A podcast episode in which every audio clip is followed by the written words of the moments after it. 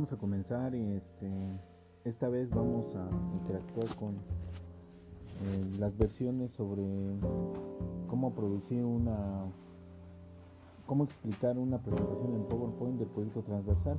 Más sin embargo, pues es necesario utilizar diferentes palabras clave que nos puedan interactuar o podamos ver sobre lo que estamos hablando